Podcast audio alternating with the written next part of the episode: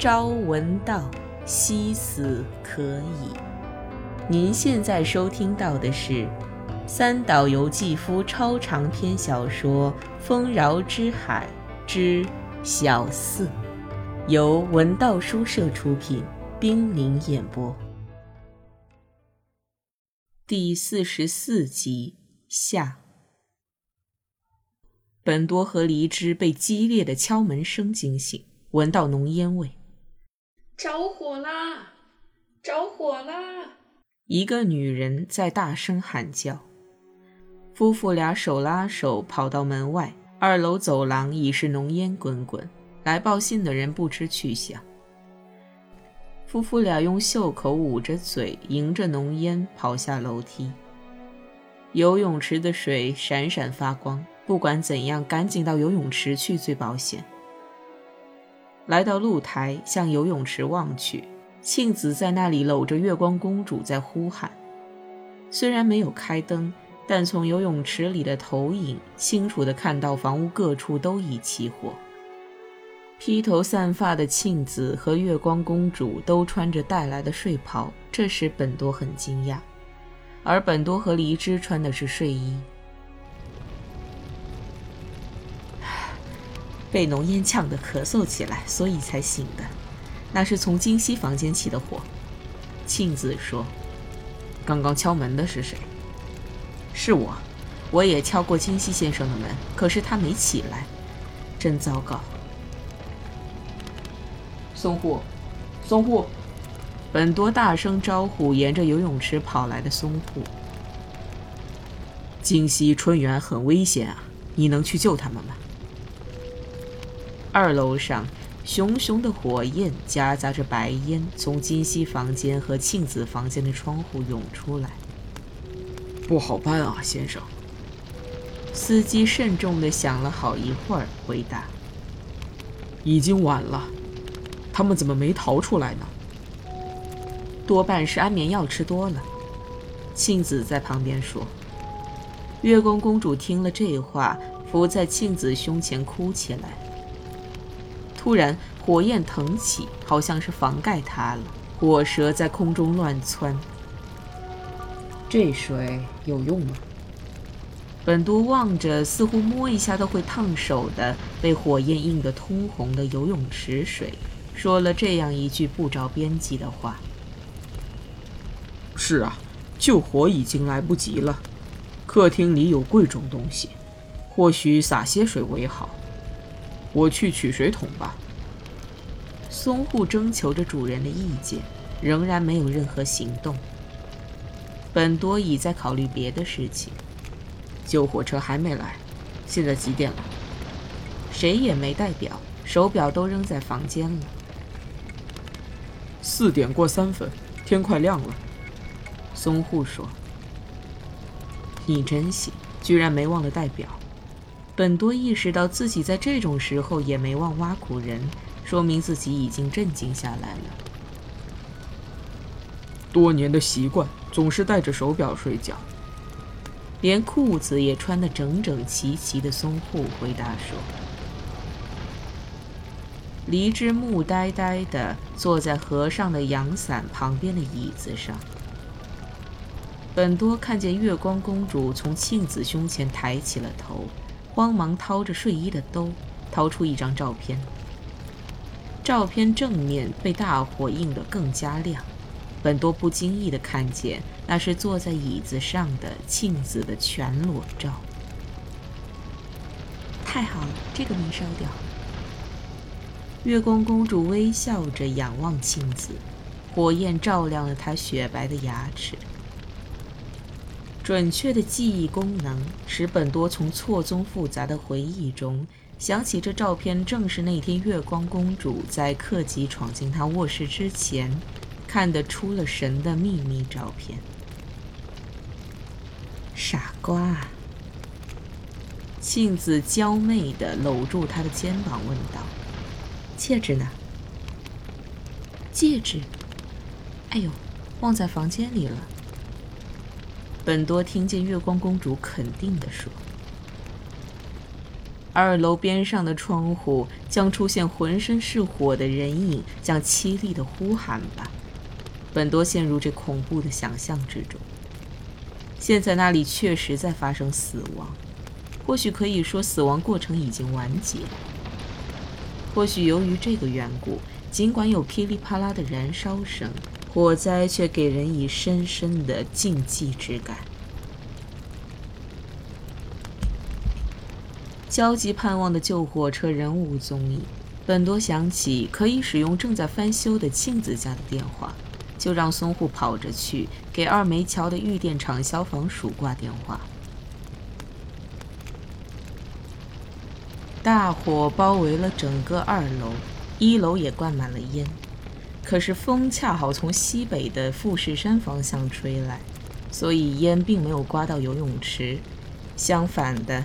黎明前的寒气侵袭着脊背，火势不断在变化，噼噼啪啪的声音像是在火焰中脉动的巨大脚步声，中间夹杂着断断续续的烧裂物品声。每当听到这声音，本多就猜想是书在燃烧或桌子在燃烧，暗自描绘着书页被烧得卷起来，就像蔷薇花的样子。火势越发凶猛，火舌超越了浓烟，热浪也传播到了游泳池边上。热风卷起，燃烧物的碎末接连不断地飞上天空。那些即将成为灰烬的最后的金色，仿佛要一齐飞出来，好像一群出笼的小鸟，喧闹地扇动着金色的翅膀。被冲天的火焰照亮的天空一角，黎明前的黑暗中的横云轮廓越来越清晰了。只听房子里轰隆一声，大概是二楼地板塌了，接着外墙的一部分被火焰撕裂，烧毁的窗框掉在游泳池里，那黑窗框成了火框。一瞬间形成了暹罗大理石寺院之窗的幻影。落下来的窗框溅起水花，同时响起了咕噜咕噜的开了锅似的声音，刺破周围的空气。人们赶紧从池边躲开。渐渐失去外墙的房屋，远看像是燃烧着的巨大鸟笼。从所有的缝隙间溢出一条条细长的火焰，摇曳闪烁，房屋喘息着。火焰的中心似乎蕴含着生命实质的、深深的、激烈的气息源泉。在火焰之中，有时熟悉的家具变成剪影而浮出，再现过去的生活形态。可是，一旦被火光覆盖，便立即溃散，其自身又变成细细的火焰。向外吐露的火舌像蛇一样的隐身于翻卷的烟雾中，火焰从浓重的黑烟中时而显露出糜烂的面孔。一切以迅速无比的动作，使火与火携手，烟与烟结合，向着一个顶点一味的攀升。燃烧着的房屋倒影，在游泳池中深深地投下火焰之矛。从那深处可以看到，火焰尖端的黎明前的天空是清澈的。您现在收听到的是《丰饶之海之小四》，由文道书社出品，冰凌演播。随着风向变化。烟向这边飘来，所以人们越发远离游泳池。虽然分不太清，但烟气中确实夹杂着烧人肉的气味。人们心照不宣，双手紧紧捂着鼻孔。黎之提议露水很大，不如到凉亭去。于是三个女人离开火场，沿着昨天修整的草坪斜坡向凉亭走去。只剩下本多留在这里，因为他在沉思这一情景曾在哪里见过。火焰映照火焰的水，焚烧的尸体。这些正是贝纳勒斯的情景。在那圣地见过终极景象的本多，怎能不梦想他的再现呢？家宅变成新柴，生活付之一炬，一切琐事化为灰烬，本质以外的事物无一重要。一个被遮掩的巨大面孔突然从火焰中抬起头来，笑声也好。哀叫也好，哭泣也好，一切都被火焰的嘎嘎响声、烧裂木材、烧破玻璃的爆响，以及房屋各处的轰鸣所吞没。那些声音本身处于一片静寂之中。屋顶的瓦被烧裂掉落，一个个束缚被解除了，家宅变成从未有过的灿烂的赤裸。烧剩下的一楼的一角，鸡蛋皮色的外墙从周围起皱，眼看着变成茶褐色。同时，从渗出的薄烟中窜出的一股股凶暴的火舌，为烈火冲开一个个喷出口。那精当而快捷的速度，美妙的好似一场梦境。本多掸去落在肩头和袖子上的火星，游泳池的水面被烧透的木片和水草似的灰烬覆盖，但是火焰的光辉能够穿透一切。火葬浴场的净化之火倒映在这块小小的水域，为月光公主的沐浴而建造的神圣的游泳池。它与恒河映照的葬火有什么不同呢？在这里，火也是由新柴和两具尸体构成的。那尸体是不容易烧透的，大概在火中不止一次的打挺，也举起胳膊。他们已经没有痛苦，肉体只是模仿着受折磨的样子，反复地抵抗着毁灭。它是与那浮现在暮色中的阶梯浴场的鲜明的火毫无差别的同一性质的火，一切都在迅速的回归四大，烟气充满了天空。这里唯一缺少的，就是在火焰那边回过头来注视本多的白色圣牛。